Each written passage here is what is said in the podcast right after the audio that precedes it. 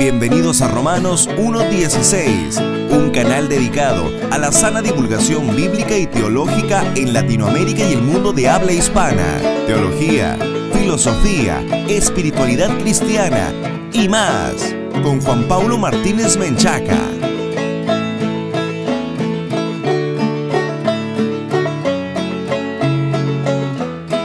Bienvenidos patrocinadores y amigos a un nuevo programa de Romanos 1.16, programa con sentido de todos los latinoamericanos que aman la infalible, suficiente e inerrante palabra de Dios. Un enorme saludo como siempre a toda nuestra amable audiencia que nos escucha a través de la radio y de la internet. Queremos saludar especialmente a nuestra nueva audiencia en todo Colombia a través de emisora Cielos Abiertos. Un abrazo mis amados hermanos y amigos en Colombia y por supuesto en todo Estados Unidos a través de la estación Radio Faro de Gracia, a nuestros hermanos en Ecuador a través del 99.7 FM, en Sonidos en la Noche, excelente programa, y por supuesto a toda nuestra audiencia en Honduras a través de Radio Jalel. Muchas gracias por escuchar este episodio. Este es el primer episodio de la serie Cristo en vosotros. Esta serie constará de tres programas. Número uno, al encuentro del Cristo eterno. Número dos, al encuentro del Cristo encarnado. Y número tres, Cristo el glorioso Señor. Así que comenzamos, estimados amigos, con este primer episodio titulado Al encuentro del Cristo eterno y los quiero invitar para que vayan por un pedazo de papel, una pluma o un lápiz y por la Sagrada Escritura, por su Biblia, para hacer las anotaciones pertinentes. En la Biblia, amigos, la pregunta cristológica más importante aparece en el Evangelio según San Mateo capítulo 16 versículos 13 al 17. Mateo capítulo 16 versículos 13 al 17 dice lo siguiente. Viniendo Jesús a la región de Cesarea de Filipo, preguntó a sus discípulos diciendo, ¿Quién dicen los hombres que es el Hijo del Hombre? Ellos dijeron, unos Juan el Bautista, otros Elías y otros Jeremías o alguno de los profetas. Él les dijo, ¿y vosotros quién decís que soy yo? Respondiendo Simón Pedro dijo, Tú eres el Cristo, el Hijo del Dios viviente. Entonces le respondió Jesús, Bienaventurado eres Simón, hijo de Jonás, porque no te lo reveló carne ni sangre, sino mi Padre que está en los cielos. Noten ustedes, mis amados hermanos, que la pregunta de Jesús, esta pregunta cristológica clave, se divide en dos partes. Primero les pregunta que quién dicen los hombres que es Él. Y después les pregunta, ¿y para ustedes quién soy yo? Y aquí mismo, estimados amigos, está la respuesta. Dice Simón Pedro, tú eres el Cristo, el Hijo del Dios viviente. Y por supuesto que esta frase que aparece en el versículo 16 tiene un alto contenido significativo. Hay que leerlo a la luz de la revelación bíblica entera. A pesar, amigos, de que la escritura enseña en muchos lugares quién es Cristo, este siglo ha estado lleno de confusión sobre el tema. Muchos no saben quién es Cristo en realidad. Cada vez que la televisión anuncia un nuevo documental para aclarar el tema, lo último que citan es la Biblia son conjeturas que generalmente acaban negando la deidad del Señor Jesús y su santidad. Y no se diga lo que hacen en Hollywood.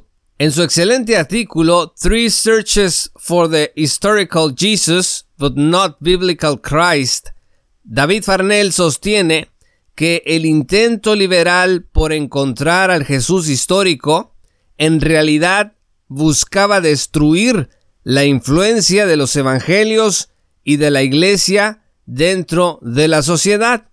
Arropados con la pompa académica, los teólogos liberales llenaron de escepticismo a sus audiencias haciéndoles dudar de la confiabilidad de los relatos bíblicos sobre Jesús y lo siguen haciendo el día de hoy en una tercera búsqueda del Jesús histórico.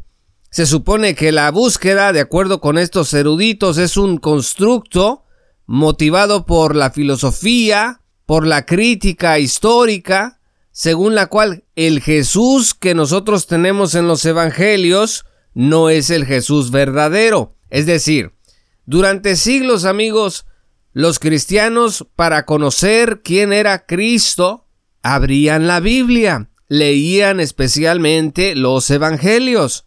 Pero después llega una ola de teólogos liberales entre los siglos XIX y XX y comienzan a decir, bueno, creemos que los evangelios no contienen información fidedigna. Uno de los teólogos liberales, por ejemplo, llegó a decir, no podemos saber prácticamente nada de Cristo, y conste que escribió obras de miles y miles de páginas sobre el cristianismo. Entonces, toda esta gente trató de encontrar el hilo negro e inyectó el veneno del escepticismo en aquellos que los escucharon y que los siguen escuchando el día de hoy, porque estas personas no confían en lo que dicen los evangelios sobre Jesús.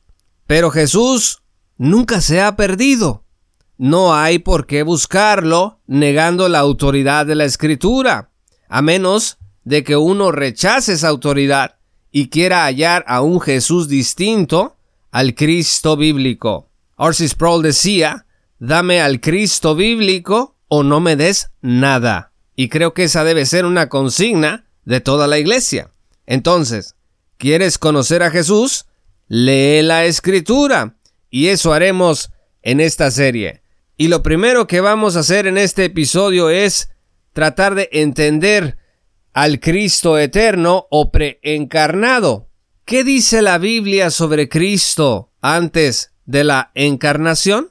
Vayan en sus Biblias, estimados hermanos y amigos, al Evangelio según San Juan, capítulo 1, versículo 1. Juan 1, versículo 1 dice, En el principio era el verbo, y el verbo era con Dios, y el verbo era Dios. Cristo, dice la escritura, era el verbo, y el verbo era con Dios, y el verbo era Dios. Entonces Cristo, antes de su encarnación, vivía en perfecta armonía con la Santísima Trinidad, amándose estas tres personas de una misma sustancia entre sí. Vean ustedes Juan capítulo 3 versículo 35. Dice la escritura, el Padre ama al Hijo y todas las cosas ha entregado en su mano. Estas personas moran una en otra, dice Juan capítulo 14 versículo 10, ¿no crees que yo soy en el Padre y el Padre en mí? Las palabras que yo os hablo no las hablo por mi propia cuenta, sino que el Padre que mora en mí, Él hace las obras. Luego dice el versículo 6 allí mismo, Cristo es el camino a la otra persona de la Trinidad que es el Padre. Jesús les dijo, Yo soy el camino y la verdad y la vida, nadie viene al Padre sino por mí. Y en el capítulo 17, versículo 5 dice que el Padre glorifica al Hijo. Escuchen, ahora pues, Padre, glorifícame tú al lado tuyo con aquella gloria que tuve contigo antes que el mundo fuese. Cristo, antes de la encarnación, estaba en el cielo, viviendo junto al Padre y junto al Espíritu Santo. Eso dice aquí la escritura, antes de que el mundo fuese. Y el versículo 26 del capítulo 14 dice, Mas el consolador, el Espíritu Santo a quien el Padre enviará en mi nombre, Él os enseñará todas las cosas y os recordará todo lo que yo os he dicho. Es decir, una persona en la Trinidad envía a otra persona el Padre envía en el nombre del Hijo al Espíritu Santo.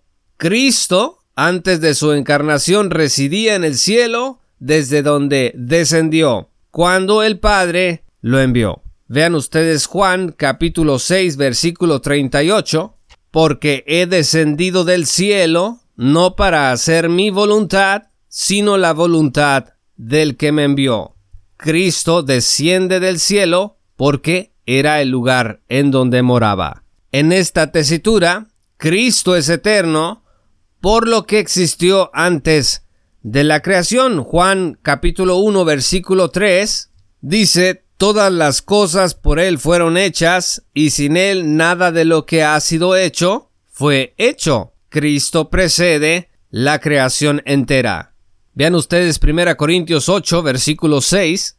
Para nosotros, sin embargo, solo hay un Dios, el Padre, del cual proceden todas las cosas, y nosotros somos para Él, y un Señor Jesucristo, por medio del cual son todas las cosas, y nosotros por medio de él. Y fíjense qué interesante, Colosenses capítulo 1 versículos 15 y 16 dicen que Cristo es la imagen del Dios invisible, el primogénito de toda creación. Escuchen, porque en él fueron creadas todas las cosas, las que hay en los cielos y las que hay en la tierra, visibles e invisibles, sean tronos, sean dominios, principados, sean potestades, todo fue creado por medio de Él y para Él.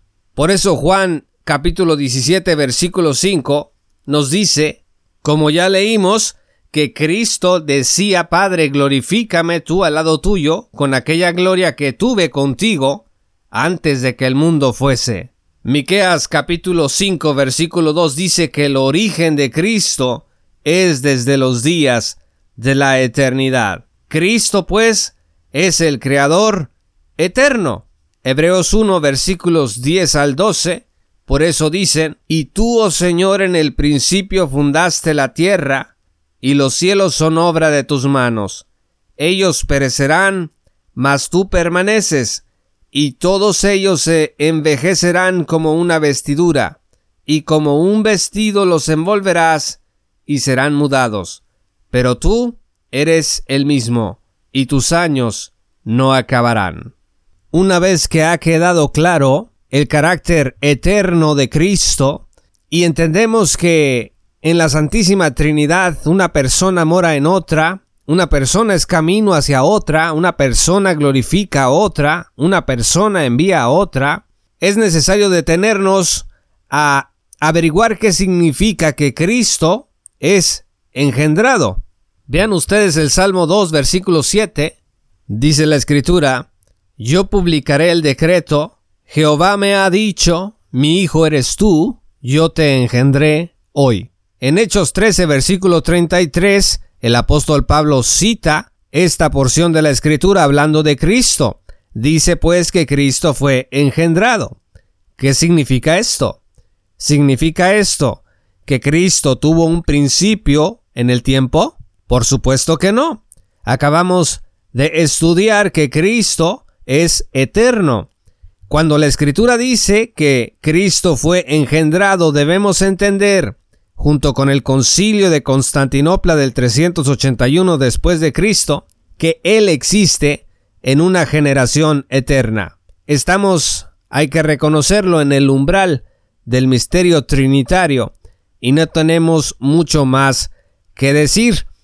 Como decía Charles Spurgeon, esto esconde nuestra ignorancia. Cristo es, por otro lado, el unigénito del Padre. Vean ustedes Juan 1, versículo 14.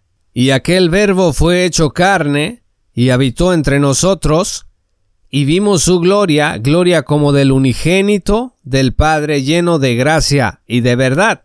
Cristo es el monogenes, es decir, que es único en su especie. Cuando decimos, pues, que Cristo fue engendrado significa que comparte la misma esencia del Padre. Cristo es consustancial con el Padre, Cristo es coigual con el Padre, pero es distinto a la vez. Lo mismo, por supuesto, con el Espíritu Santo. Finalmente, amigos, en teología hay un término conocido como teofanía. Una teofanía es una aparición de Dios. el ángel de Jehová es una de estas teofanías. Y vean ustedes Génesis capítulo 16 versículos 7 al 13. En esta porción Dios promete a Abraham un hijo. Vino palabra de Jehová a Abraham en visión, diciendo, No temas, Abraham, yo soy tu escudo y tu galardón sobremanera será grande. Y el versículo 7 dice, Y le dijo, Yo soy Jehová, que te saqué de Ur de los caldeos para darte a heredar esta tierra. Y él respondió, Señor Jehová, ¿en qué conoceré que la he de heredar? Y le dijo, tráeme una becerra de tres años y una cabra de tres años, y un carnero de tres años, una tórtola también y un palomino. Y tomó él todo esto, y los partió por la mitad y puso cada mitad una enfrente de la otra, mas no partió las aves, y descendían aves de rapiña sobre los cuerpos muertos, y Abraham las ahuyentaba. Mas a la caída del sol sobrecogió el sueño a Abraham, y he aquí que el temor de una grande oscuridad cayó sobre él. Y el versículo 13 dice, Entonces Jehová dijo a Abraham, Ten por cierto que tu descendencia morará en tierra ajena y será esclava allí y será oprimida cuatrocientos años. Y en Éxodo 3 versículos 2 al 4 dice, que Moisés fue llamado por Jehová. Vean ustedes el versículo 2, y se le apareció el ángel de Jehová en una llama de fuego en medio de una zarza, y él miró y vio que la zarza ardía en fuego, y la zarza no se consumía. Entonces Moisés dijo, ¿Iré yo ahora y veré esta grande visión? ¿Por qué causa la zarza no se quema? Viendo Jehová que él iba a ver, lo llamó Dios de en medio de la zarza y dijo, Moisés, Moisés. Y él respondió, heme aquí. En estas dos porciones de la Sagrada Escritura vemos una clara presencia de Dios delante, en el primer caso de Abraham y en el segundo de Moisés. Son estas teofanías, en realidad, cristofanías o apariciones de Cristo en el Antiguo Testamento?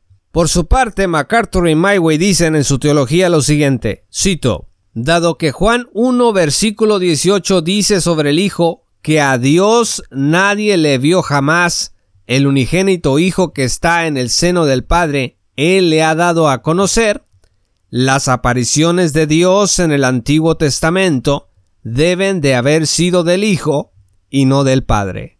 Efectivamente, amigos, Juan 1 versículo 18 dice que a Dios nadie le vio jamás y que fue el Hijo quien lo dio a conocer. Y si estamos leyendo nosotros en Génesis y en Éxodo que Abraham y Moisés estuvieron delante de la presencia de Dios, viéndolo, Éxodo 3 versículos 2 al 4 dice que el ángel de Jehová estaba delante de Moisés, entonces la conclusión a la que llegan estos teólogos es estas apariciones debieron haber sido del Hijo y no del Padre.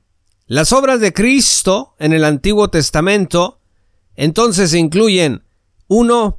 La creación, como vimos en Juan 1 versículo 3. 2. Incluyen la providencia. Hebreos 1 versículo 3 dice, el cual siendo el resplandor de su gloria y la imagen misma de su sustancia, y quien sustenta todas las cosas con la palabra de su poder, habiendo efectuado la purificación de nuestros pecados por medio de sí mismo, se sentó a la diestra de la majestad en las alturas. Toda la providencia divina está en Cristo. También una obra de Cristo en el Antiguo Testamento es la mismísima revelación, Dice el apóstol Pablo que toda la escritura es inspirada por Dios. Y vean ustedes lo que dice Juan capítulo 12 versículo 49. Porque yo no he hablado por mi propia cuenta, el Padre que me envió, Él me dio mandamiento de lo que he de decir y de lo que he de hablar. Cristo habló lo que el Padre dijo que debía de hablar. El versículo 10 del capítulo 14 dice, ¿No crees que yo soy en el Padre y el Padre en mí? Las palabras que yo os hablo, no las hablo por mi propia cuenta, sino que el Padre que mora en mí, Él hace las obras. Otra vez, Cristo habla las palabras que el Padre le da para hablar. La revelación bíblica es una obra de Cristo desde el Antiguo Testamento. Y finalmente, otra obra de Cristo es el juicio. Vean ustedes Mateo 25, versículo 31. Cuando el Hijo del Hombre venga en su gloria y todos los santos ángeles con él, entonces se sentará en su trono de gloria. Y el versículo 41 dice, entonces dirá también a los de la izquierda, Apartaos de mí, malditos, al fuego eterno preparado para el diablo y sus ángeles. En este programa nos hemos encontrado con el Cristo eterno, un Cristo no creado en el tiempo, un Cristo generado eternamente, un Cristo por el cual todas las cosas fueron hechas y por el cual todas esas cosas son sustentadas el día de hoy. Nuestra vida, estimados amigos, está siendo sustentada por ese poder creador de Cristo. Al Cristo eterno nosotros le debemos todo lo que somos.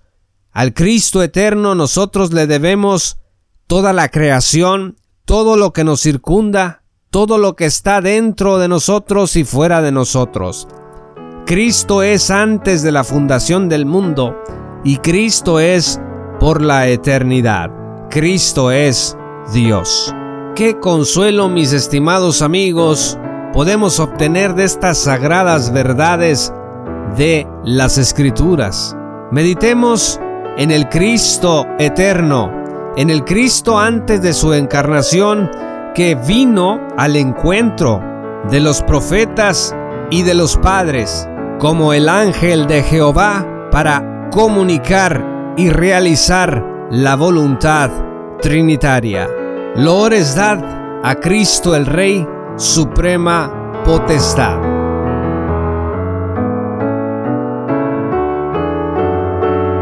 Muchas gracias estimados amigos y patrocinadores por escuchar este programa. Si aún no eres patrocinador te invito a que te unas en www.patreon.com diagonal J. Paulo Martínez. Accederás a recursos exclusivos, pero sobre todo a la oportunidad de estar hombro con hombro con nosotros en esta tarea de divulgación bíblica y teológica para la gloria de Dios. No dejes de visitar nuestro sitio web oficial en www.jpaulomartinez.com para que accedas y descargues los muchos pero muchos recursos que hay especialmente preparados para ti. Estamos obsequiando ahora mismo nuestro libro en formato PDF, Radiografía del Progresismo Cristiano. Lo único que debes hacer es ir a www.jpaulomartinez.com diagonal regalo. Te pedirá una contraseña que es celebrando la reforma en mayúscula, repito, celebrando la reforma, y entonces podrás descargar gratuitamente este recurso que hemos preparado para equiparte en esta época de la posmodernidad. Únete a nuestro grupo de amigos en Facebook, búscanos como Amigos de Romanos 1.16, repito, Amigos de Romanos 1.16, envía tu solicitud y a la brevedad te daremos la bienvenida a nuestro hermoso grupo de hermanos y amigos. Yo soy Juan Pablo de Romanos 1.16, muchas gracias por escuchar este programa y que Dios los bendiga hasta que volvamos a encontrarnos. Esto fue Romanos 1.16 con Juan Pablo Martínez Menchaca. Únete como patrocinador y apoya la sana divulgación bíblica y teológica en América Latina Búsquenos y síguenos en nuestro sitio web oficial, redes sociales y otras.